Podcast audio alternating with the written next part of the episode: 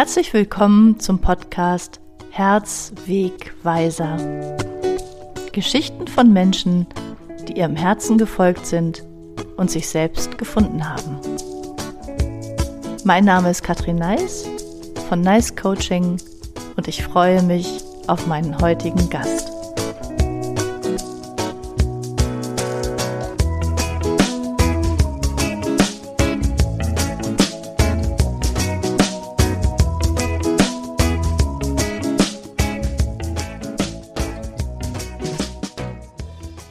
Mein heutiger Gast ist Nina Hundertschnee. Nina, ich freue mich so sehr, dass es geklappt hat und dass du heute da bist.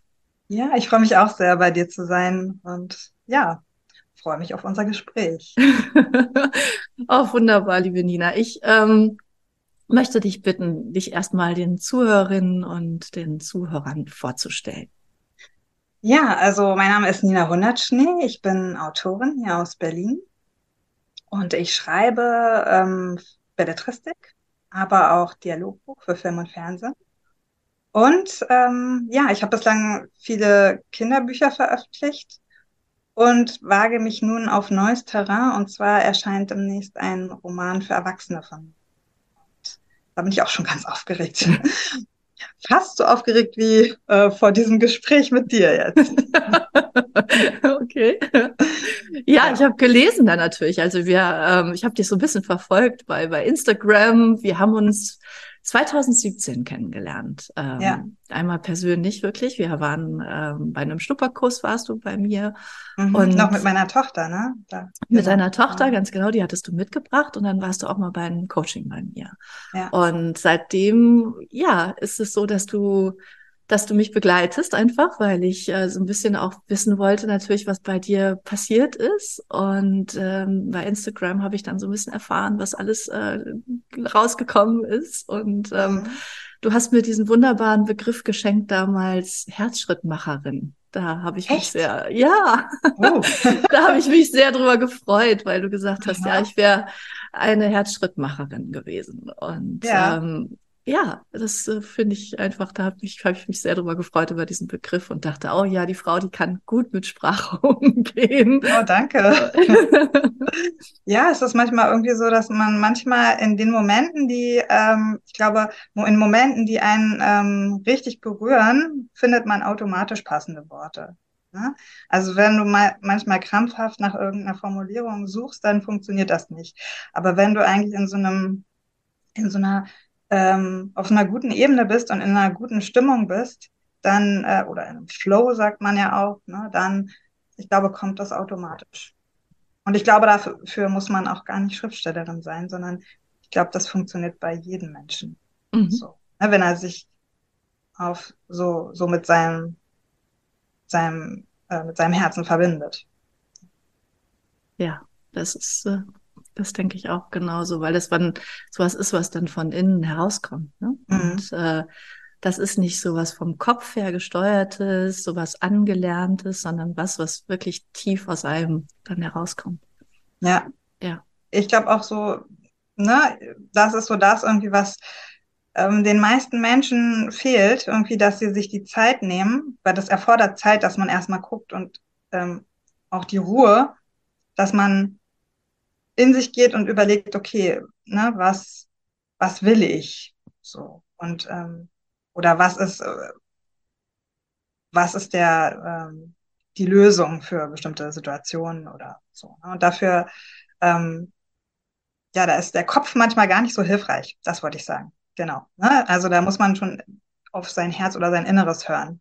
Und äh, so, da, wir sind ja eher doch sonst im Alltag eher ähm, rational gesteuert. Ich glaube, wir glauben, dass wir rational gesteuert sind oder wir versuchen es, ne?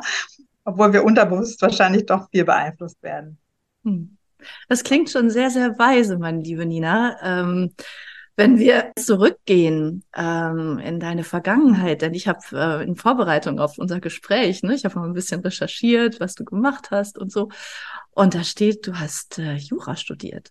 Das heißt, ja, äh, genau. äh, das ist ja eigentlich etwas, was sehr rational ist, ja, was sehr ja. mit der Ratio arbeitet. Und äh, hol uns doch mal zurück sozusagen in deinem Leben, dass wir jetzt so ein paar Jahre wieder so zurückgehen. Ähm, ja, was, äh, wie war dein Weg? Wie, wie bist du da hingekommen, wo du jetzt, äh, wo du jetzt bist? Und was war das Prägendste? So, was waren so prägende Momente, ähm, die dich dahin geführt haben?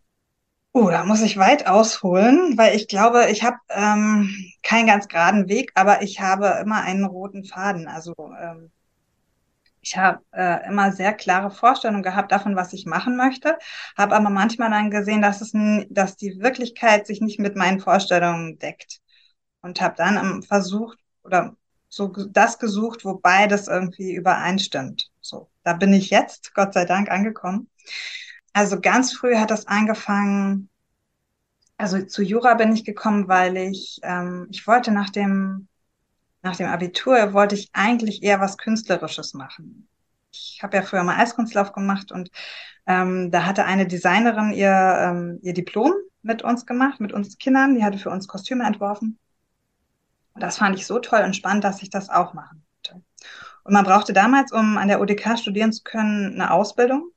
Und ich habe dann erstmal eine Schneiderausbildung gemacht, um halt zu studieren zu können dort. Habe während der Ausbildung aber gemerkt, dass mir das doch, ähm, dass mir da so ein bisschen, nicht das Rationale, weil da muss man sich ja auch konzentrieren, wie man näht und so, aber mhm. es ist mhm. ja doch eine sehr künstlerische Tätigkeit und dass das mich nicht erfüllt hat. Hab dann angefangen, BWL zu studieren und dort hatte ich ähm, juristische Kurse auch und da habe ich gemerkt, dass mich das ähm, sehr anspricht, weil irgendwie Jura ist ja als sehr trocken verschrien, ist es aber überhaupt nicht, sondern es verbindet irgendwie Kreativität irgendwie mit dem Rationalen. Denn du musst schon sehr kreativ auch denken können, um zu bestimmten Lösungen zu gelangen. Mhm. So. Und das hat sehr viel mit Sprache auch zu tun, was mich angesprochen hat. Okay. Darf ich da noch mal ganz kurz, entschuldige bitte, Nina, darf ja. ich da noch mal ganz kurz einhaken, weil das habe ich jetzt noch nicht ganz verstanden, wie du von der Schneiderlehre dann zu BWL gekommen bist. Also das ist ja noch mal äh, ein mhm. anderer Switch, wenn du sagst, du wolltest eigentlich was Künstlerisches machen. Mhm. Und dann habe ich das Gefühl, das dreht sich noch mal so in so eine ganz andere Richtung um. Ja, weil mein Vater hat, äh, mein Vater hat Wirtschaft studiert und ich habe dann überlegt, okay, was kann ich mit meiner Ausbildung noch anfangen? Also die Ausbildung habe ich äh, zu Ende gemacht, auch durchgezogen, obwohl mir schon in der Hälfte klar war, okay, das ist nichts für mich, aber ähm, ich habe das trotzdem beendet. Und es ist auch ganz hilfreich, also ich kann mir heute noch Knöpfe annähen. das ist gut, ja. Ja, äh, und habe dann gedacht, okay, es gibt ja die Möglichkeit, in den Einkauf zu gehen bei großen Modeunternehmen oder ähm, ne, äh, selbst irgendwie ein man selbst ein Modeunternehmen gründen möchte, dann ist ja auch Wirtschaft ganz hilfreich. Mhm. Und äh, so war der Gedanke. Erstmal. Ah, okay. Mhm. So. Genau. Und dann ja. war es aber doch nicht BWL, sondern Jura. Weil ich einfach gemerkt habe, da waren meine Stärken. Also da hatte ich die besten Noten. Und das hat mich auch am meisten interessiert in den Vorlesungen. Also diese beiden Vorlesungen, öffentliches Recht und Privatrecht. Und, ein, und in meinem Freundeskreis waren auch einige Juristen mit denen habe ich mich dann unterhalten und dann ähm, habe ich gemerkt, okay, das ähm, ist sehr spannend. Und ich glaube, ein großer Aspekt, aber auch, weil ich ja schon immer geschrieben habe, mhm. also ne, die ganze Zeit schon, also seit ich klein bin, habe ich immer Geschichten geschrieben Aha. oder auch ähm, dann später journalistische Artikel. Mhm. Das hast du schon dein ganzes Leben lang gemacht. Mein ganzes Leben immer, genau. Ach, das einzige, das einzige, der einzige Zeitraum, wo ich nicht, äh, wo ich nicht so viel geschrieben habe, war wirklich während der Ausbildung, weil da einfach äh, die Ausbildung im Fokus stand.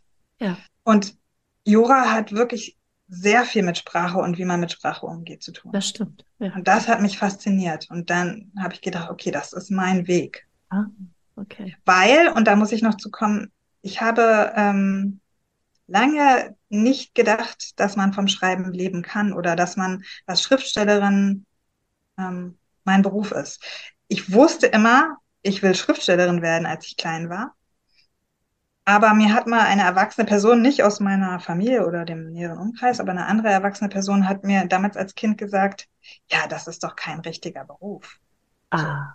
Davon kannst du ja nicht leben. Das oh lala. Okay. Und das, deswegen muss man immer vorsichtig sein, was man Kindern sagt. Ja. Ja. Und äh, das habe ich auch eine ganze Weile mitgenommen. So dieses, das ist kein richtiger Beruf. Mhm. Und doch, das ist es. oh, wunderbar. Gut, dass du das, dass du diesen Glaubenssatz aufgehoben hast, sonst gäbe es diese wunderschönen Bücher alle nicht, die du geschrieben hast. Ne? Ah, danke. ja, ja, ja, also hat aber auch eine Weile gedauert. Aber das, das erklärt vielleicht auch so ein bisschen meine Suche nach einem richtigen Beruf. Ja, also weil dieser Glaubenssatz einfach da war, weil dieses war irgendwie, davon kannst du nicht leben. Mhm. Das, na genau, such dir was, was, und es waren nicht meine Eltern, die das gesagt haben. Meine. Eltern haben mich immer alles machen lassen. Ne? Also egal, ob ich jetzt gesagt habe, okay, ich will die Ausbildung machen oder ich fange jetzt mit dem Studium an oder ich wechsle nochmal zu Jura. Die haben immer gesagt, okay, wenn das das ist, was dich glücklich macht, wenn das dein Ding ist, dann mach das. So. Wie spannend, weißt du? Ja, ich habe äh, hab so was ganz Ähnliches erlebt. Ähm, ich wollte immer schon eigentlich Psychologie studieren. Ne? Das war so, war so mein, meine Idee damals schon, weil ich mich das halt schon immer interessiert hatte. Und dann habe ich das auch mit meinen Freundinnen besprochen und die haben dann gesagt, oh Katrin, nee, also äh, wie willst du das denn machen? Äh, du nimmst dir doch alles so sehr zu Herzen und äh, damit kannst du doch gar nicht umgehen, es sind, äh, du bist zu sensibel und so weiter. Und da haben die mir das ausgeredet. Auch. Okay. Also, weißt du? Also genau so was, wo man dann schon früh irgendwie merkt, ja, da ist aber eine Affinität, da ist was in mir, was ich eigentlich machen möchte. Und dann kommt irgendwas und du bist natürlich auch noch in, in so jungen Jahren, ne, bist du auch noch sehr offen einfach auch dafür, dass was andere dir sagen, ne, und mhm. lässt dich dann schnell konditionieren eigentlich auch, ja. ja. Und, ähm, und dann, ja, vergisst man das auch, dass man noch diesen, diesen Gedanken hatte, ne. Ja, manchmal ist es auch hilfreich, auf andere zu hören. Ne? Also mhm. auch gerade in bestimmten Berufen musst du ja sehr viel ähm, auch abkönnen. Mhm. Und gerade wenn man halt ein, vielleicht ein empfindlicher Typ ist oder ein empfindsamer Typ ist, ähm, ich zum Beispiel, also meine Eltern sind ja beide Lehrer, ähm, jetzt in Pension, aber genau. Und also für mich war relativ früh klar, äh, ein wunderschöner Beruf, aber nicht meiner. Ne? So. Und, ähm, und deswegen denke ich manchmal, ja, beim bestimmten Dingen irgendwie, da haben wir bestimmte Glaubenssätze und bei anderen Dingen, da sollten wir einfach irgendwie einfach mal ausprobieren und gucken, ob das zu uns passt. Mhm. Und ähm, deswegen habe ich auch lange gedacht, irgendwie, es wäre vielleicht sinnvoll, nach dem Abitur gar nicht so einen Druck aufzubauen, irgendwie, du musst schon das finden, irgendwie, was du jetzt dein Leben lang machst, sondern dass man irgendwie ein Jahr vielleicht wirklich so ein ähm, Studium Generale oder so, was ja. es ja vorher gab, macht und guckt, okay, wo sind meine Stärken? Wo liegen ja. meine Stärken? Was will ich wirklich? Ah, das wäre so toll, oder? Also ein Studium Generale mit Coaching, weißt du? Dass jemand auch da ähm, die ja. Möglichkeit hat, gecoacht zu werden und äh, dass man, genau, das, das wäre super, das wäre ideal, weil dann gäbe es nicht so viele verkrachte Existenzen, weißt du, die so unglücklich sind in ihrem Job. Und, ja. ja. Wobei ich ja auch glaube, dass viele Dinge irgendwie, die man erlebt und auch vielleicht auf einem nicht so geraden Weg erlebt, ähm, einem ja doch irgendwie weiterhelfen können. Mhm. Ich denke manchmal, wenn ich jetzt schreibe über bestimmte Dinge, dann kann ich da viel besser drüber schreiben, weil ich manches erlebt habe. Und wenn ich vielleicht so einen geraden Weg gehabt hätte, weiß ich nicht, ob ich dann da so einen großen Fundus hätte, aus dem ich schöpfen könnte weiß ich nicht, kann ich ja nicht vergleichen. Ne?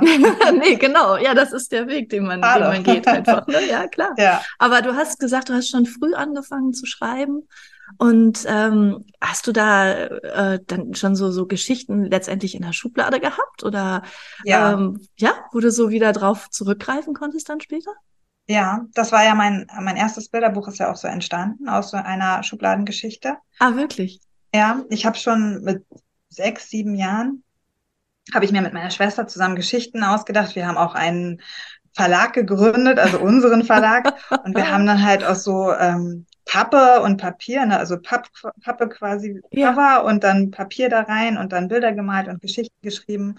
Ich habe die auch an Freundinnen verschenkt zum Geburtstag und so. Und ähm, ja, und meine Grundschullehrerin, die hat es auch immer gefördert. Wir haben mhm. da auch sehr viel schreiben dürfen und auch, ich weiß noch, wir haben für den damaligen Schulleiter als Abschiedsgeschenk so eine Geschichtensammlung ge äh, gebastelt. Und das war so toll. Und äh, meine Grundschullehrerin, erste bis dritte Klasse, die Frau Bolders, die hat auch immer gesagt, Nina, du wirst mal Schriftsteller. und ähm, ja, so ging das immer weiter.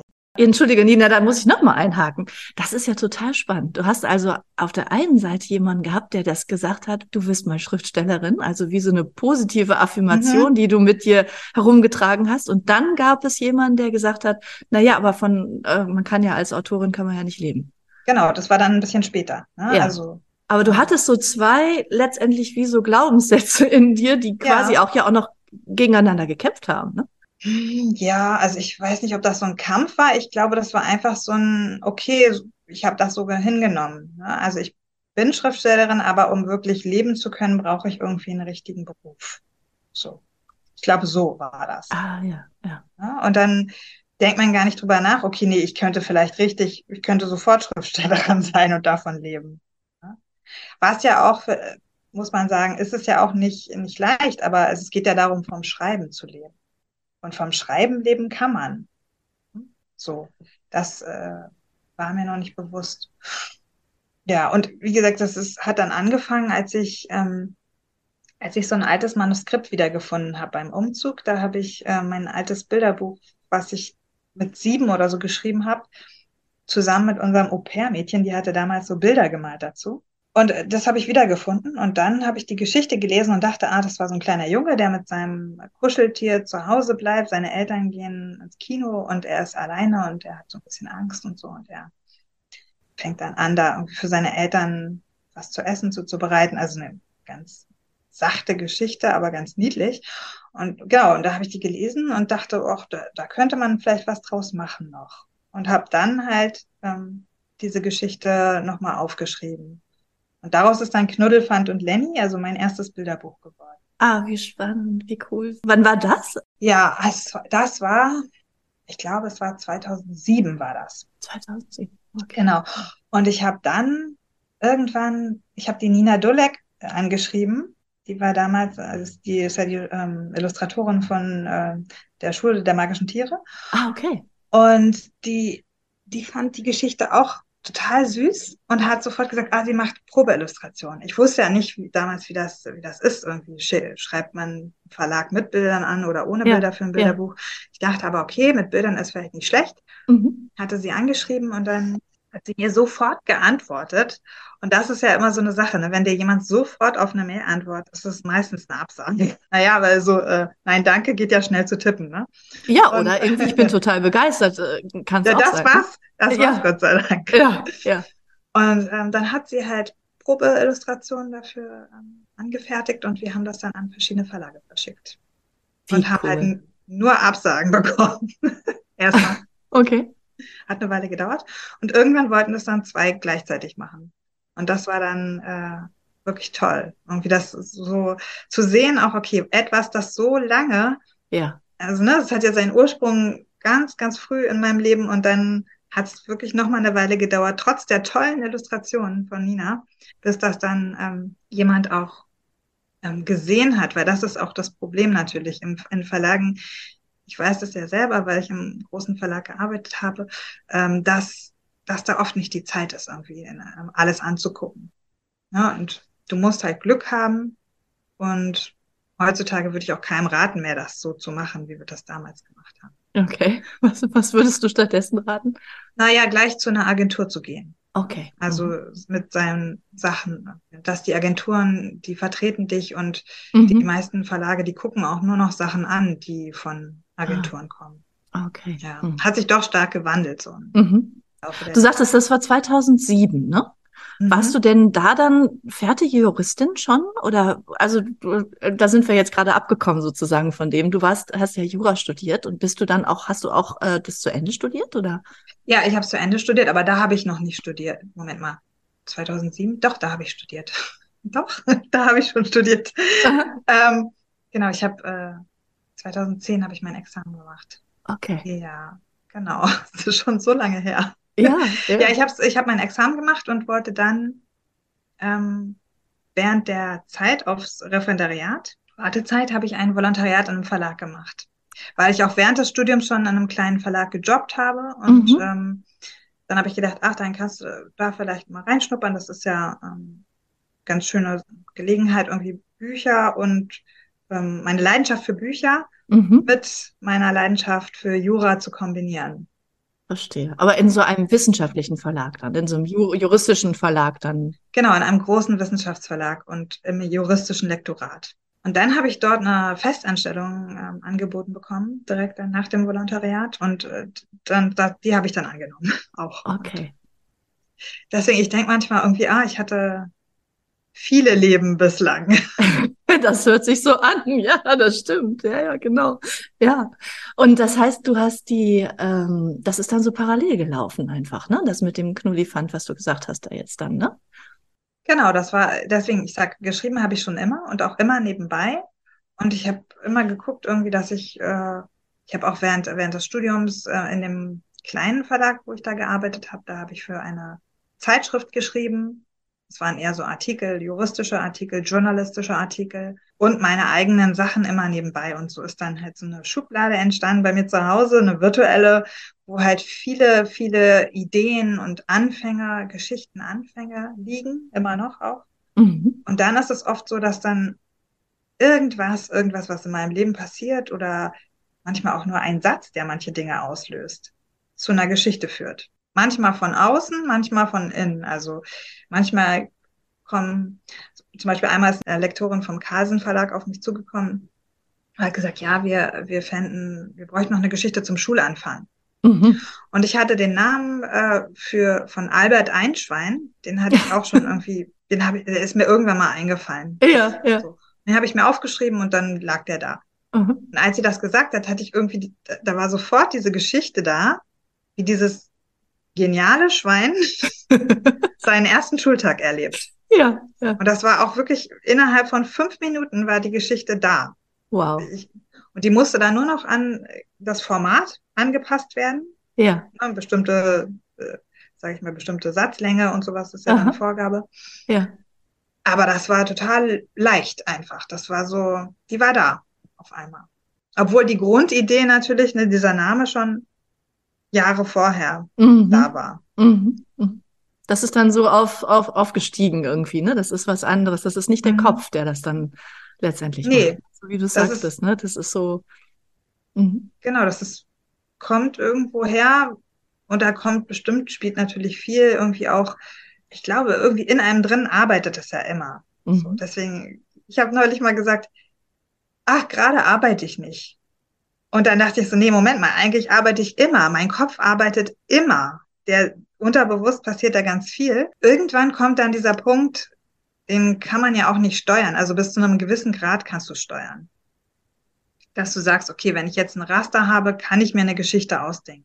So. Aber bestimmte Sachen, die passieren einfach. Und die sind dann da. Und das ist sehr spannend. Das macht das Ganze nämlich sehr äh, lebendig und interessant.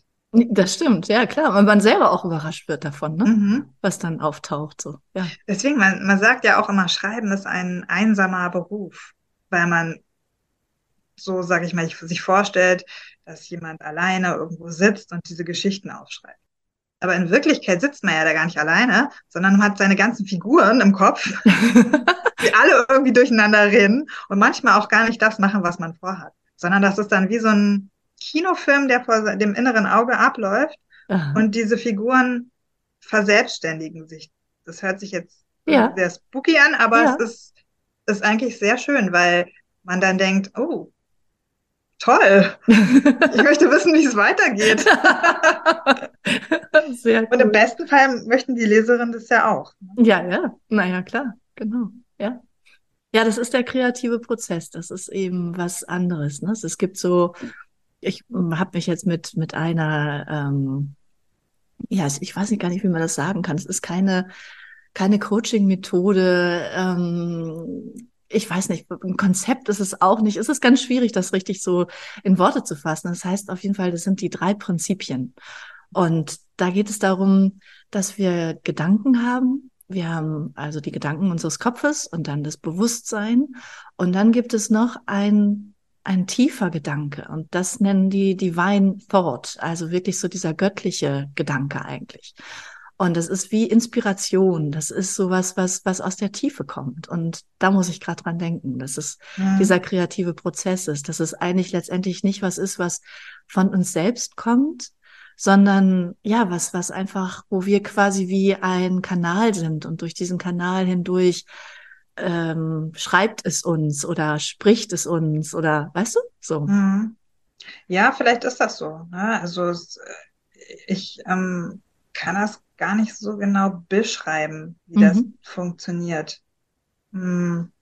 Aber es ist schon auf jeden Fall was, was ja, was nicht nicht steuerbar ist. Ja mhm. wo du nicht sagen kannst, und jetzt bitte möchte ich das, dass es so ist, mhm. sondern das kommt einfach. Mhm. Genau, da möchte ich jetzt gerne nochmal äh, zurückgehen zu, zu dir und deiner Geschichte. Ähm, du hast, warst also jetzt da in diesem wissenschaftlichen Verlag und du hast nebenbei, hast du angefangen, deine, deine Bücher schon zu publizieren und das hätte jetzt einfach so weitergehen können, aber du bist nicht mehr in dem wissenschaftlichen Verlag. das ja, heißt, leider. Und genau zu dem, jetzt zu dem Zeitpunkt haben wir uns auch kennengelernt. Ne? Das war, war genau der Zeitpunkt. Und ähm, jetzt holen uns doch da nochmal zurück in, in, ähm, in deine Vergangenheit. Was ist da passiert? Was, wie ähm, ist es da weitergelaufen? Ja, ich habe jetzt leider gesagt, weil, also natürlich bin ich eigentlich sehr glücklich gerade. Aber damals, also wenn ich jetzt zurückblicke, war das schon ein schwerer Schritt für mich, diese Festanstellung. Es war eine unbefristete Festanstellung und ich habe mich da sehr wohl gefühlt. Hatte sehr nette Kolleginnen und Kollegen und ja, und ich ähm, 2016 ist dann meine Tochter überraschend mit einer Behinderung geboren worden, also mit Trisomie 21. Und wir wussten das vor der Geburt nicht und das wurde uns äh, einen Tag nach der Geburt wurden wir damit ähm, überrascht von den, einer Chefärztin. Und das war erstmal erstmal schwierige Zeit. Mhm. Ähm, und da war mir klar, okay, ich kann nicht in diesen Beruf zurückgehen. Also jedenfalls nicht in der Form, wie das von mir erwartet wird und auch wie ich es von mir erwartet hätte. Und äh, also das ließ sich einfach nicht mehr vereinbaren. Und ähm, ja, und ich habe dann überlegt, okay, was kann ich machen? So, mit was, von was kann ich leben, was kann ich machen und was passt zu meinem Leben, was, wo ich, ich habe ja noch einen Sohn. Mhm. Ähm, also ich hatte dann zwei kleine Kinder und ja. eins mit ähm, Schwerbehinderung und meiner Tochter geht soweit gut, aber damals wussten wir natürlich noch nicht, was bedeutet das alles. Und, natürlich nicht, nee. Äh, ne, was bedeutet das für unser Leben? So auch. Und dann habe ich, äh, hat mich eine Freundin gefragt, eine sehr gute Freundin, die ja wusste, dass ich immer geschrieben habe und die hat mich gefragt, ob ich was, ähm, ja, ob ich für sie schreiben möchte, für ihre Firma und also Synchronfirma fürs Film und Fernsehen. Und ich habe dann zuerst gesagt, nee, das, das kann ich nicht. Das, ähm, das ist, ich glaube, das muss man erstmal richtig lernen. Habe dann aber so ein bisschen ausprobiert und habe dann auch einen Workshop gemacht mit sehr, sehr guten Leuten. Und so bin ich dann da reingekommen und habe parallel dazu natürlich meine Geschichten veröffentlicht. Da ist auch wirklich ein halbes Jahr nach der Geburt meiner Tochter, ähm, ist nämlich dann auch ein großer Verlag auf mich zugekommen und hat mich gefragt, ob ich für sie was schreiben möchte, eine Reihe.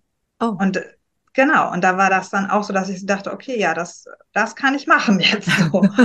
ja, ja. Und ich weiß noch, meine Tochter, die war damals nämlich auch einmal so krank und musste ins Krankenhaus mhm. für elf Tage. Und da war ich im Krankenhaus und habe da noch die Fahnen korrigiert im Krankenhausbett oh, wow. von den Büchern. Ja, das war aber, wir hatten ganz viele Bücher damit und das war so ein bisschen ähm, auch so das mit dem wir uns da über Wasser gehalten haben im Krankenhaus. Mhm. Mhm. Also abgelenkt haben, ne? weil das ja. ja den ganzen Tag und ähm, ja, brauchst ja auch irgendwas, was dich, äh, was dich aufmuntert. Ja, klar. Und das war auch so diese Reihe für mich so ein bisschen in der Zeit. Mhm. Die ist auch sehr witzig geworden. ja. Nina, ähm, holen uns da nochmal zurück ähm, zu der Zeit, äh, wo du wo du das erfahren hast, dass deine Tochter diese Behinderung hat. Ich habe gerade so einen Gedanken gehabt, wie das war wie so eine, so eine Bremse oder wie ein, weißt du, wie so ein, so ein großer Felsen, der sich plötzlich in deinen, deinen Lebensweg sozusagen gelegt hat. Ähm, wie war das für dich? Was passt dieses Bild oder wie, was war da für, für dich? Wie hast du dich da gefühlt? Wie bist du damit umgegangen? Naja, ich glaube, das, war halt sehr überraschend und ich weiß gar nicht, ich wusste erstmal gar nicht, wie ich damit umgehen soll.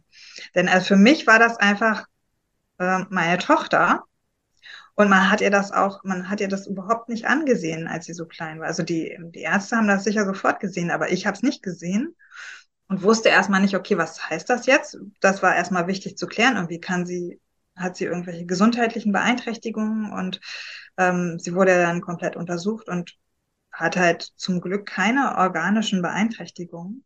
Ja, und dann, ähm, ich, ich glaube, dass es ähm, schwierig ist, nach der Geburt wünscht man sich eigentlich beglückwünscht zu werden. Und wenn man dann halt erstmal in so einer Situation ist, wo man, ja, für die Ärzte war es sicherlich auch eine Überraschung, ja. Ähm, aber es waren vielleicht auch nicht so glückliche Aussagen und so ein glücklicher Umgang damit. So, ich hätte mir da vielleicht irgendwie im Nachhinein was anderes gewünscht. So. Weil nach einer Geburt ist man ja eh doch ein bisschen durcheinander. Und, ja, ähm, klar, ja. Es war auch ein Kaiserschnitt und äh, so, ich weiß, dass das dass ich mir da ziemlich, also dass ich mir da wie im falschen Film vorkam. Und ich weiß, eine Situation gab es, ähm, da lag ich ähm, im Bett, kurz bevor ich ähm, zu meiner Tochter dann wieder gebracht wurde. Die war nämlich, äh, musste da noch auf der Neonatologie sein zur Überwachung. Und da lag ich da und dachte so, Gott, was habe ich falsch gemacht? So. Dieser Gedanke kam irgendwie. Im Nachhinein ist das total blöd, aber, und dann war der zweite Gedanke nämlich, naja, vielleicht habe ich auch einfach vieles richtig gemacht. So. Und es war so ein Schwanken der Gefühle. Mhm. So möchte ich es mal beschreiben, immer. Und sicherlich ist das auch irgendwie mit dem Außen zu erklären. Ne? Wenn dir irgendwie, wenn du dir suggeriert wird, irgendwie die Situation ist ganz schlimm, dann erlebst du sie und du denkst aber so, Moment mal, was, was genau ist jetzt hier so schlimm? Und das kann dir keiner sagen. Erstmal, weil du hast ja dein kleines Baby, dem geht's eigentlich gut, das ist gesund, ja. aber es hat eine Behinderung. Und wie sich diese Behinderung dann äußert, das weiß man ja noch nicht. Aber ich weiß, die, die ähm, Chefärztin, die hat mir damals am ersten Tag erklärt, okay, dass meine Tochter vermutlich kein Mathe können wird. Und sowas, ne? Das, ja. Und du liegst dann da, bist auch noch nach der Geburt völlig durch den Wind und denkst so, ja, okay, Moment, ich muss kurz einordnen, ob das jetzt so schlimm ist. So, ne? Ja. ja. Es ist, das sind so, wieder so Dinge, die von außen kommen, ne? Also fällt mir jetzt gerade wieder auf, so weißt du, wie die diese sagt, ja, also von als Autorin kann man nicht leben oder ja. ähm, du wirst sicher eine gute Schriftstellerin. So, ne? Das sind dann immer diese Dinge, die uns von außen irgendwie erzählt werden. Und ähm, also mir fällt zum Beispiel ein, weißt du, es gibt ähm, diese es gibt einen Menschen, der äh, ist ein, ein junger Mann, der äh, hat Trisomie 21 und der hat studiert. Mhm. Und ähm, das, ne, ich glaube, in Amerika ja. irgendwie gab es so, ja. so eine Geschichte dazu. Und da dachte ich, ja, klasse. Also vielleicht haben sie dem das nicht erzählt, weißt du? Ja, also, genau. Und ähm, da gibt's so eine schöne Geschichte. Kennst du diese Geschichte ähm, von den, da gibt's so Frösche, die sollen äh, einen Berg besteigen. Und dann ähm, gibt es andere Frösche, die, die denen immer wieder sagen, ach, ihr könnt das nicht, ihr könnt nicht diesen Berg besteigen, wie soll denn das funktionieren und so weiter. Und ähm, ja, die einen ersten Frösche geben auf und ein paar äh, hüpfen weiter. Nur ein einziger Frosch der hüpft immer weiter und weiter und ist oben auf dem Gipfel. Und dann nachher äh, will man wissen, wie kommt denn das, dass dieser Frosch äh, da den diesen Gipfel ge geschafft hat, ja, obwohl die anderen immer gesagt haben, du schaffst es nicht, du schaffst es nicht. Und dann kommt raus, dieser Frosch ist taub. Okay. nee, die kannte ich noch nicht, die Geschichte. Ja. Und das ist so, weißt du, ja, also wenn wir uns nicht beeinflussen lassen, weißt du, von, äh, von, von außen, sondern einfach unseren Weg gehen und einfach das machen, was, was in uns ist. Und genau, also ja. Und aber genau, was ist, was ist da noch passiert? Was ist so, was, wie bist du damit umgegangen, vor allen Dingen mit, äh, mit dem, was sie gesagt haben da? Naja, ich habe, mein Mann hat, war da eine große Hilfe, der hat äh, von Anfang an gesagt, das ist unsere Tochter, egal was ist. Und ähm, ich habe dann auch erstmal für mich so entschieden, okay, ich behandle sie ganz normal wie mein Sohn auch. Und wenn sich irgendwelche Probleme zeigen, dann kann man immer noch darauf reagieren. Deswegen bin ich auch lange nicht irgendwie in irgendwelche, ähm, es gibt ja irgendwelche Gruppen von Eltern, ja. Kinder mit Behinderung. Da habe ich mich irgendwie lange zurückgehalten, weil ich irgendwie dachte, okay, ich muss das erstmal für mich sortieren, alles. Und ich weiß nicht im Nachhinein, ob das so gut war. Ähm, vielleicht wäre es hilfreich gewesen. Ich glaube, ich würde auch jedem empfehlen, direkt danach sich psychologische Hilfe zu suchen. Denn ähm, es ist nicht nur die Situation, dass man auf einmal denkt, okay, wie wird mein Leben jetzt mit dem Kind mit Behinderung sein, sondern auch viele Situationen, die auch schwierig sind, wenn das Kind irgendwelche Erkrankungen hat oder so, mit denen man zurechtkommen muss. Und da ist es sicher hilfreich, wenn man da jemanden an seiner Seite hat, der einen psychologisch unterstützt. Hm. Das habe ich nicht gemacht damals, aber äh, es wäre hilfreich gewesen, glaube ich. Ja. So. Ja, absolut. Ja. Und ähm, ja, das habe ich im Nachhinein habe ich das gemacht, mhm. um viele Dinge nochmal zu verarbeiten. Ja. Ähm, denn irgendwann kommt das, kommt das auf jeden Fall hoch. So, wenn man das nicht verarbeitet in irgendeiner Form. Ja, ja, wie bin ich damit umgegangen? Wir haben einfach weitergemacht, gelebt, so wie auch mit meinem Sohn. Ich habe sie genauso behandelt und ähm, sie hat sich auch sehr gut entwickelt. Und deswegen, ich denke manchmal viele Gedanken oder wenn ich jetzt zurückblicke, hätte ich, glaube ich, nicht so viel geweint damals. So. Ähm, das war sicher auch eine Form der Verarbeitung. Mhm.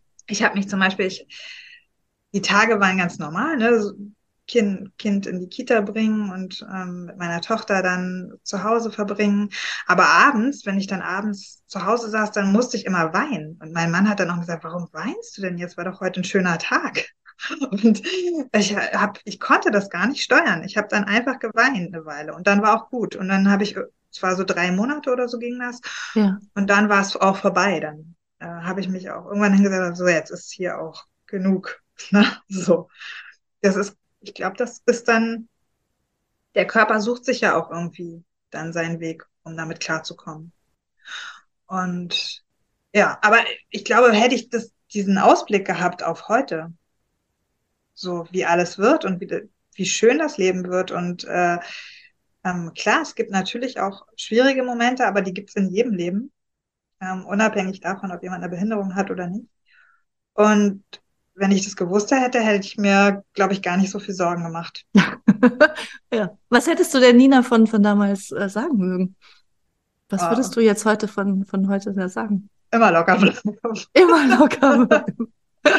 ja, ja, so von wegen wird alles gut. Ne? So, ah, schöner Spruch. Ähm, keine Sorgen wegen morgen. So. Ne? Ja. Sehr schön. Ja, keine Sorgen wegen morgen. Großartig. Ja. Das müsste man sich echt mal irgendwo hinpinnen oder so, oder? mein nächstes Sachbuch. ja, ja, genau. Ja, weil es ist doch, ähm, ich glaube, Mark Twain hat es gesagt, ne? Ich habe mir über so viele Dinge Sorgen gemacht, mein ganzes Leben lang, und die sind gar nicht eingetroffen. Mhm. Ja. ja. Ja, dieses sich Sorgen machen, das äh, ist eigentlich äh, totaler Quatsch, ne?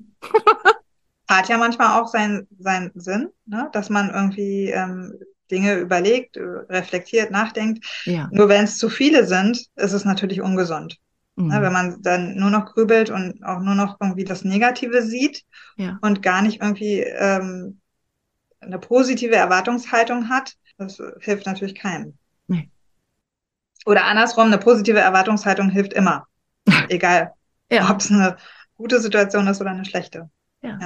ja. Ja, und du hast auch aus der Geschichte, die du erlebt hast mit deiner Tochter und äh, überhaupt, das, das, wie du das verarbeitet hast, hast du ja auch in ein Kinderbuch ähm, einfließen lassen. Ne? Mhm. Genau, Leopoldle. Ja. Da war auch die Grundidee, mit einer kleinen Eule, also eine, über eine kleine Eule zu schreiben, die war auch schon vorher da. Und auch dieser Name Leopolde, der war auch schon da, der kommt auch nicht von mir. Das hat ein kleines Mädchen hat den entfunden, auf die ich mal aufgepasst habe. Und ähm, deswegen, ne, das war so in meiner, in meiner Schublade drin. als meine Auch Tochter so ein Name, ja? So ja, wie wir bei Albert Einstein. Genau.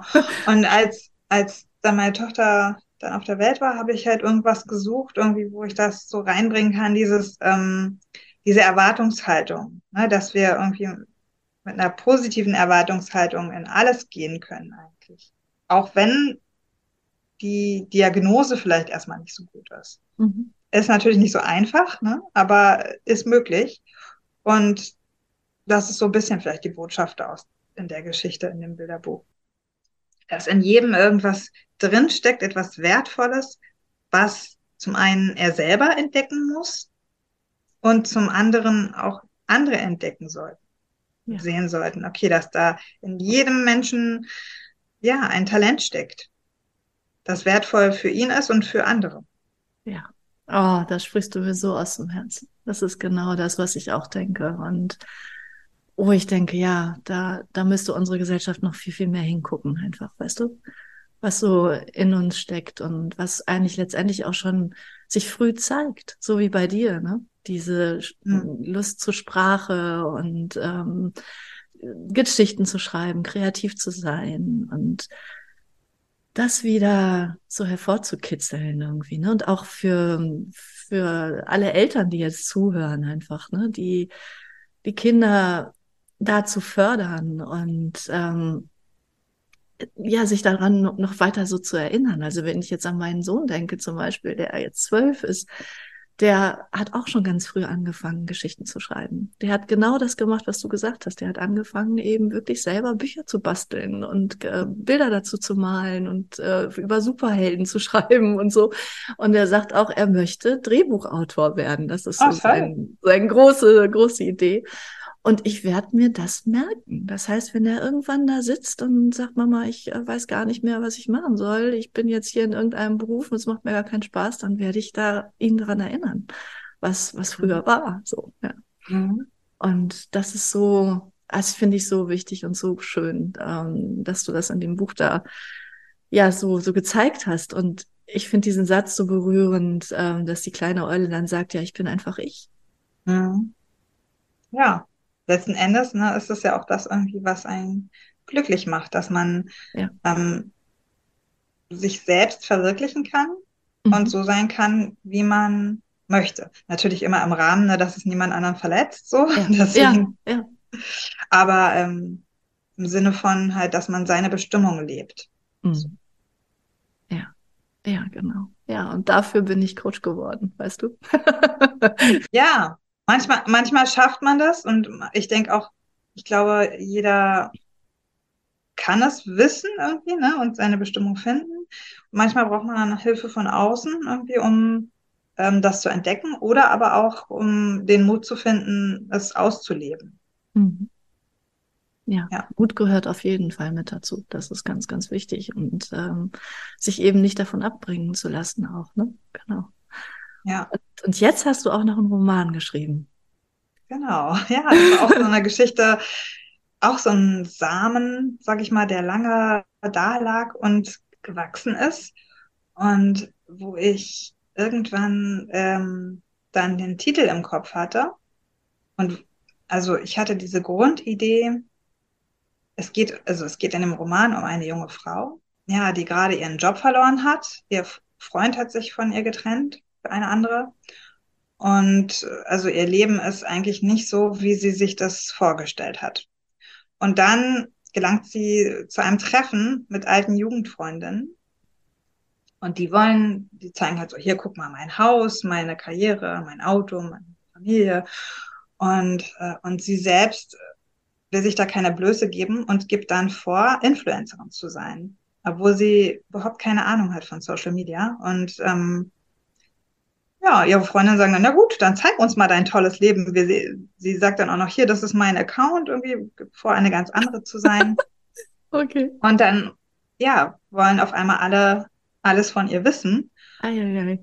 ja genau. Und äh, so, das war aus dieser kleinen Lüge entstehen dann viele weitere Lügen. Und sie will zwar immer alles richtig stellen, weil sie ist eigentlich auch, sie fühlt sich überhaupt nicht wohl dabei. Mhm. Sie ist auch eine Person, die ähm, ja, das eigentlich gar nicht will, aber sie hat sich einfach auch nicht getraut zu sagen, so, hey, bei mir ist das nicht so toll. Ne? und dann so führt so die eine zur Lüge zur nächsten und immer in den Situationen, wenn sie alles richtig stellen will, kommt so ein glücklicher Zufall, der in die Karten spielt und wo sie es gar nicht auflösen muss. So. Okay. Ja. Aber am Ende löst sich natürlich alles auf. ja. Äh, sie sagt die Wahrheit. Ja. Auch wenn ihr dann keiner glaubt. ah, spannend. Aber ähm, ja. Genau, also die, diese, ähm, diese Geschichte ist halt aus der Idee raus entstanden. Zum einen Social Media, was macht das mit uns? Ja. Der Vergleich mit anderen. Dann auch das, was wir dort sehen, ist ja nicht immer die Wirklichkeit oder in den seltensten Fällen die Wirklichkeit. Ja, und dann auch äh, die Grundidee war eigentlich ähm, in dieser Situation, wenn man nicht den Mut hat, auch wieder ne, zu sich selbst zu stehen und zu sagen, oh, das ist eben so, sondern halt einfach sagt, vorgibt, was anderes zu sein, als man ist. So, das war so die Grundidee. Mhm. Und, und dann hatte ich halt den Titel im Kopf und dachte, okay, sie gibt vor, Influencerin zu sein. Und dadurch ist die Geschichte irgendwie ins Laufen gekommen. Also ich weiß, ich habe das, das war nachts. Ich bin aufgewacht und hatte das im Kopf und dann habe ich danach, dann konnte ich das schreiben. Und das ist dann auch so, ähm, ja, einfach aus mir rausgekommen. Also ich habe das auch wirklich dann, ich hatte die Geschichte schon angefangen, ja. paar Kapitel geschrieben gehabt und die lag dann eine ganze Weile irgendwie. Und mhm ich kam nicht weiter, weil ich nicht wusste, weil das sich alles noch nicht so rund anfühlte. Und dann, als ich dann wusste, okay, sie gibt vor, Influencerin zu sein, da hat sich das Ding fast wie von selbst geschrieben. Und es war sehr spannend, da hinterherzukommen. Ja, ja. Vor allen Dingen, weil ich das alles mit Hand schreibe. Ich schreibe immer die erste Version mit Hand. Und da war es dann schwierig, hinterherzukommen, da meinen eigenen Weil so Gedanken. viele Gedanken da waren schon. Dann weil die da ja. die Figuren ja. gemacht haben, was sie wollten. Ja. Und ähm, und ich muss ja aufpassen, dass ich meine Schriften auch nachher lesen kann, wenn ich das dann abtippe. ja, klar. Okay. Hat zum Glück geklappt. Aber ja. ja. Genau. Und der Roman, ähm, der erscheint jetzt mhm. November, 7. November. Die mhm. Glücksschwindlerin heißt er. Ja. Und ich bin sehr gespannt, irgendwie, wie das ankommen wird, weil der ist ein sehr lustiger Roman. Mhm. Und ähm, ja, ich hoffe, dass ich nicht nur beim Schreiben gelacht habe, sondern es auch die Leserin dann. Ja. Weil die ein oder andere Stelle schmunzeln. Ganz bestimmt. Ja, ich werde das hier auf jeden Fall äh, verlinken alles. Also deine, ähm, du hast auch eine, hast eine Homepage, ne? Oder? Oder irgendwie kann man dich auf jeden Fall erreichen und das, genau. Ähm, genau die. Aber ich bin ähm, auch sehr aktiv auf Social Media, also Instagram oder Facebook. Ja. Genau, Instagram werde ich verlinken und so, dass man dich da auf jeden Fall erreichen kann und ähm, mit dir ja. in Kontakt äh, treten kann. Und liebe Eltern, die hier zuhören, also die, die Kinderbücher sind großartig, also für eure Kinder und ähm, die Glücksschwindlerin, da freue ich mich auch schon sehr drauf, auf das Buch. ja, ich bin sehr gespannt. Ist ja nicht mehr lange hin, ne? Also nee, ist nicht mehr lange hin. Und wir machen das ja so, dass der Podcast, also diese Folge, die wir jetzt schon aufzeichnen, dass die dann eben genau zu dem Zeitpunkt Zeitpunkt rauskommt. Und äh, dass es dann nicht nur noch ganz kurze Zeit ist, vielleicht zu warten. wir müssen schauen, wann wir das, wann wir das rauskriegen, aber auf jeden Fall so, dass dein Buch dann gleich zu finden ist und zu ja. bekommen ist. Für, für alle, die, aber gut, das wird dann sein wahrscheinlich, wenn der, wenn, wenn es rauskommt, mhm. genau, dann ist ja auch das, das kommt als E-Book raus, als Taschenbuch und als Hörbuch. Ah. Genau. Oh, toll. Das wollte ja. ich noch sagen. Und ja. ähm, da bin ich auch schon sehr gespannt, weil ähm, so Hörbücher hören, das ist ja auch eine ganz tolle Sache. Und es macht auch eine ähm, tolle Sprecherin, Viola Müller, eine mhm. sehr schöne Stimmfarbe. Und mhm. ähm, ja, das wird auch nochmal spannend sein für mich, das zu hören dann. Ja, klar. Was ich geschrieben ja. habe. oh, schön, sehr gut. Nina, ähm, wir hatten jetzt schon ein äh, wirklich sehr, sehr schönes, inspirierendes Gespräch und äh, es geht schon so ein bisschen so, so zum Ende hin. Uh. ähm, genau, ich, obwohl ich mich noch lange mit dir unterhalten könnte. Ähm, bevor wir aber beenden, das beenden hier unser schönes Gespräch, äh, möchte ich dich gerne noch etwas fragen. Und äh, das äh, hat zu tun mit dem Namen dieses Podcasts, der heißt Herzwegweiser, ja. Und es geht darum, dass wir das eben auch, ich spiele ja auch gerne mit Wörtern. Ne? Also so wie du habe ich auch äh, wirklich eine Affinität zu, zu Sprache schon immer gehabt. Und ich habe ja auch noch Germanistik studiert, ja, und ähm, ich habe mich wirklich viel mit, mit Sprache auch beschäftigt. Und diese, dieser Titel soll eben wirklich auch zweideutig sein. Ähm, Herz, Weg, weiser. Das heißt, ich werde auf meinem Herzweg, den ich gehe, dann weiser, ja. Mhm. Und eben auch der Herzweg weiser. Also der, der eben dahin deutet, äh, wo denn der Herzweg sein könnte. Und jetzt stell dir mal vor, es gäbe so einen Herzwegweiser, der irgendwo in der Landschaft stände. Und auf diesem Herzwegweiser stehen drei Dinge, die darauf hindeuten, dass es da eben zum Herzweg geht. Was würde da für dich da draufstehen? Was glaubst du, was, was wäre für dich eine wichtige Botschaft? Hier geht es zum Herzweg.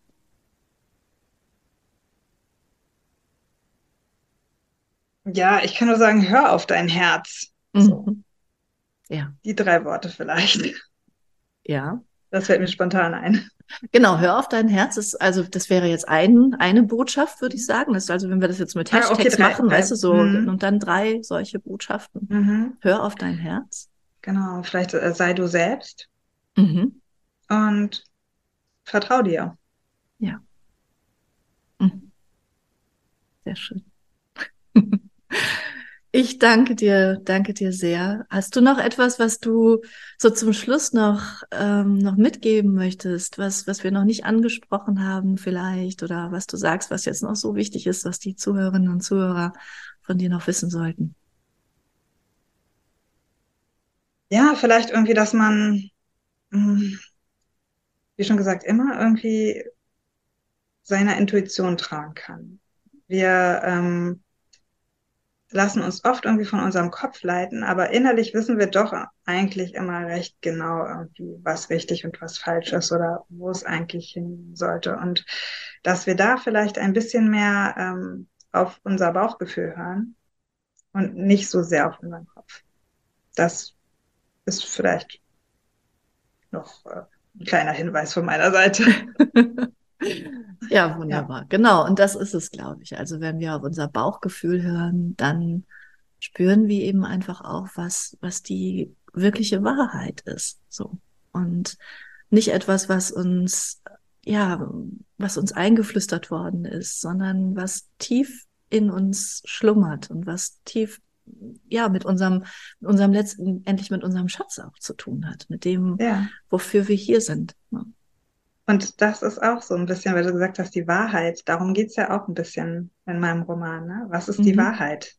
Und ja. äh, was ist Lüge? Und ähm, was ist das Richtige, was wir tun sollten? Ja. Ja, hast du sehr recht. Ich habe noch mal, das, da muss ich noch mal ganz kurz äh, einhaken trotzdem.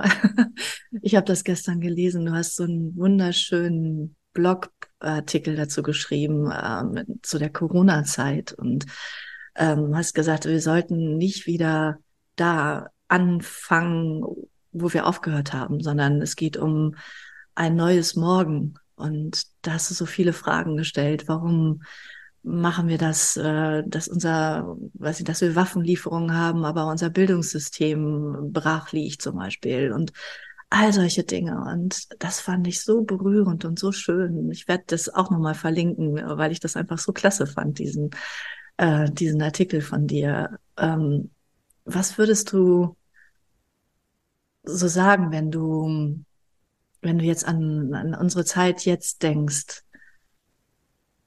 Wie, wie könnte ein, ein, ein Morgen aussehen, ein, ein besseres Morgen? Was würdest du sagen? Naja, auf jeden Fall glaube ich irgendwie, dass es ähm, mehr Miteinander geben sollte. Und, ähm, und auch, dass die Welt bunt ist und nicht irgendwie, wir die Dinge nicht immer nur in ähm, Schwarz und Weiß einteilen, wenn man es jetzt mal an Farben spricht, ähm, sondern dass es auch immer ähm, eine Mitte gibt. So. Und wir müssen aufpassen, dass diese Mitte nicht wegbricht. So, sondern dass es halt wirklich auch differenzierte Ansichten gibt. Und nicht nur das eine oder das andere, dafür oder dagegen. Ähm, in manchen, in, in manchen Dingen, okay, da gibt es halt eine klare Haltung. Aber in vielen anderen Dingen, da ist es ist ein Kompromiss häufig die bessere Lösung. So und ähm, dass man da schaut irgendwie, dass man miteinander redet, dass die Kommunikation auf jeden Fall immer bestehen bleibt und dass sich Fronten nicht verhärten, sondern dass man immer versucht, Lösungen zu finden und auf jeden Fall auch immer ähm, friedfertige Lösungen. Hm, sehr schön. Ja, ich wusste, du hast einfach die wunderbare Art, mit Sprache umzugehen, die Dinge so auf den Punkt zu bringen und zu kommunizieren. Deswegen wollte ich das einfach nochmal hören von dir. Und ich danke dir wirklich sehr. Ich danke dir für deine Zeit. Ich danke dir für dieses Gespräch und ähm, ich bin so gespannt auf deinen Roman und auf alles andere, was noch kommen wird. Ja, ich danke dir auch sehr und ich ähm, hoffe, dass viele irgendwie viel daraus mitnehmen können. Und, ja, ich freue mich auf alles, was kommt. Ich hoffe, dir hat diese neue Podcast-Folge mit meinem Gast Nina Hundertschnee gefallen und du konntest ganz viel daraus mitnehmen. Das Buch von Nina Hundertschnee, Die Glücksschwindlerin, ihr erster Roman, ist am 7.11. erschienen und du kannst es überall da bekommen, wo man Bücher kaufen kann und es gibt es auch als E-Book und auch als Hörbuch. Nina hat auch noch viele andere tolle Bücher geschrieben, Kinderbücher geschrieben. Die findest du alle, wenn du dich mit Nina connectest ähm, bei Instagram. Das ist alles in den Show Notes verlinkt. Und auch wenn du einfach äh, ihren Namen eingibst bei Google und dann findest du das auch alles. Da findest du auch alle ihre Bücher. Ja, Nina hat gesagt in unserem schönen Gespräch, keine Sorgen wegen morgen. Das äh, lässt sich ganz einfach so sagen, aber es ist schwer umzusetzen. Denkt zumindest unser Verstand. Das Herz sieht das ganz anders. Das Herz hat eine andere Perspektive aufs Leben. Und das Herz ist verbunden mit einer größeren Quelle, die unfassbar groß ist, die unfassbar weise ist, die unfassbar tief geht und die für uns ja nicht, nicht zu begreifen ist letztendlich. Aber wir haben die Möglichkeit, uns mit dieser Quelle zu verbinden. Und wenn wir das tun, dann bekommen wir auch eine andere Perspektive auf unsere Situation. Wenn du das mal erleben möchtest, dann komm gerne zu mir ins Coaching. Melde dich bei mir und wir führen ein erstes Gespräch und schauen, wie ich dich unterstützen kann in deiner speziellen Situation. Ich freue mich auf dich und freue mich, wenn du das nächste Mal wieder einschaltest. Und damit du es nicht verpasst, abonniere doch diesen Podcast und leite ihn auch sehr, sehr gerne weiter an Menschen, denen das ja helfen könnte und denen das gut gefallen könnte. Herzliche Grüße und alles Liebe, deine Katrin.